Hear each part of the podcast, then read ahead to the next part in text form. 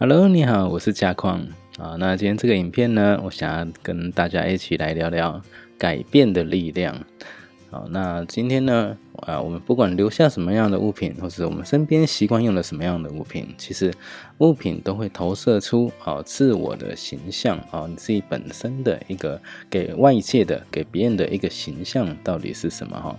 所以呢，有些人就会说。哎，当你在生日啊，或者是在某些情况下，那有些人就说，哎，那个人用那种东西，穿那种衣服，那送礼是不是只要送这种东西就好了啦？哈，那如果反过来说，如果你用的是比较好的东西啊，不管是说你要透过断舍离啦，不断投提升自我的形象，那对方也会认为说，哎，他过那种那么比较好的生活，所以我也不能够送太粗糙的东西哦。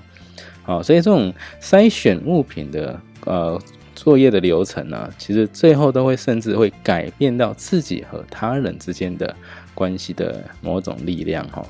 对，所以这个其实也是给外界的一个很强而有力的一个印象哦，就是说你到底是如何去对待你自己的一个部分了哈。所以呢，其实啊，有些时候断水其实可以检验出来自己说，哎，我现在所做的啊，我所留的，那我所筛选的东西，那其实是会反映出自己在别人眼中你到底是怎么样一个形象的人哦。好，那我们再来看哦，实践到意识的改变。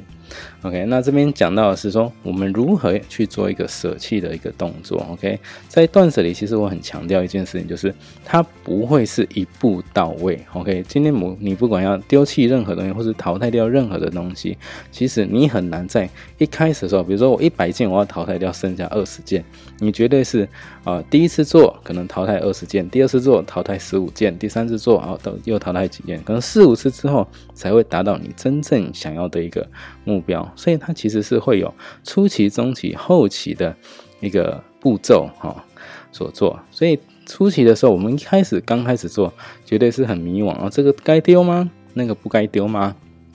好，那这样的话，其实会呃一开始初期的时候都会有经历过这样子的一个阶段哈，比较自爱难行的一个步骤。好，因为一开始小声音总是特别多嘛，所以很多声音想要叫你把所有东西都留下来，基基本上都是这样。我刚开始也是这样子的一个状况哈。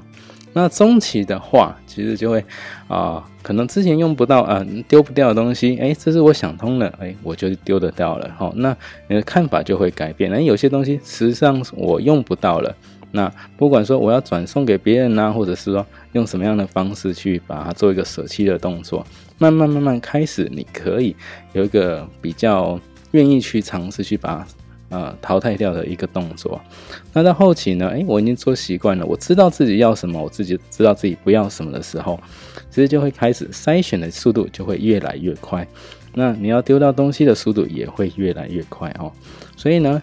啊，我们把很多不需要的东西从我们的环境中排除，也相相对的是把我们自己内心层面不需要的东西把它剔除掉。